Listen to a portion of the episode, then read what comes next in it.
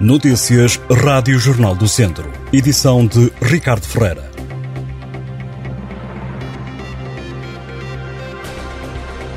A previsão de mau tempo mantém o distrito de Viseu sob aviso amarelo, alerta do Instituto Português do Mar e da Atmosfera, justificado pela previsão de chuva, por vezes forte e acompanhada de trovada e rajadas fortes. O aviso está em vigor até às 6 da tarde de amanhã, quarta-feira. Viseu é, de resto, um dos 15 distritos do país que está sob aviso devido à tempestade Daniel.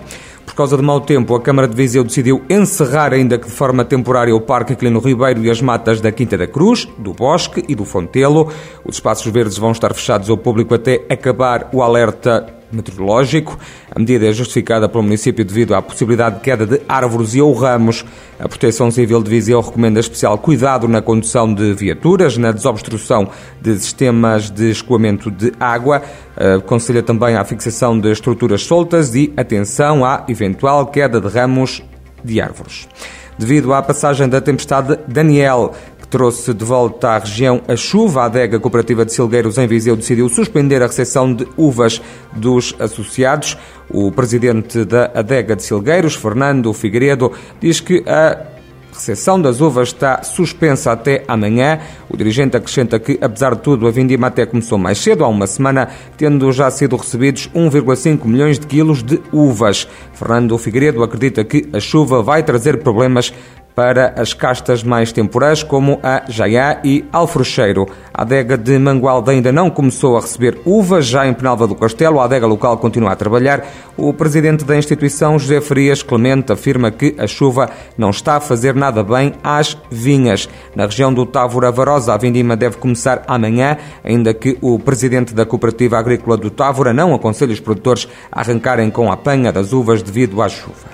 O presidente do PSD, Luís Montenegro, defende ser fundamental ligar Viseu a Coimbra por autoestrada e lamenta que o governo socialista não tenha aproveitado a situação económica muito favorável dos últimos anos para concretizar este projeto. Luís Montenegro esteve no edifício da Câmara Municipal de Mortágua e fez questão de tirar uma fotografia junto de uma placa datada de 29 de março de 2008. Com a inscrição, o primeiro-ministro, engenheiro José Sócrates, procedeu em Mortágua ao lançamento da concessão Autoestradas do Centro. O líder do PSD lamenta que, passados 14 anos e meio, ainda não haja autoestrada, nem solução, nem obra no terreno. Diz que continua a haver uma grande deficiência na qualidade de acessibilidades entre as duas capitais de distrito, Viseu e Coimbra.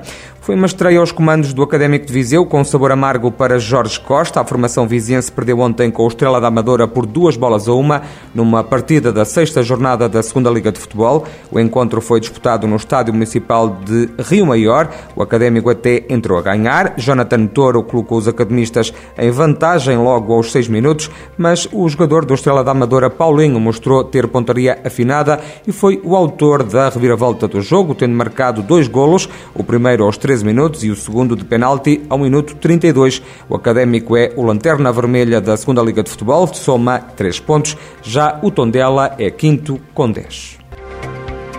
Estas e outras notícias em jornaldocentro.pt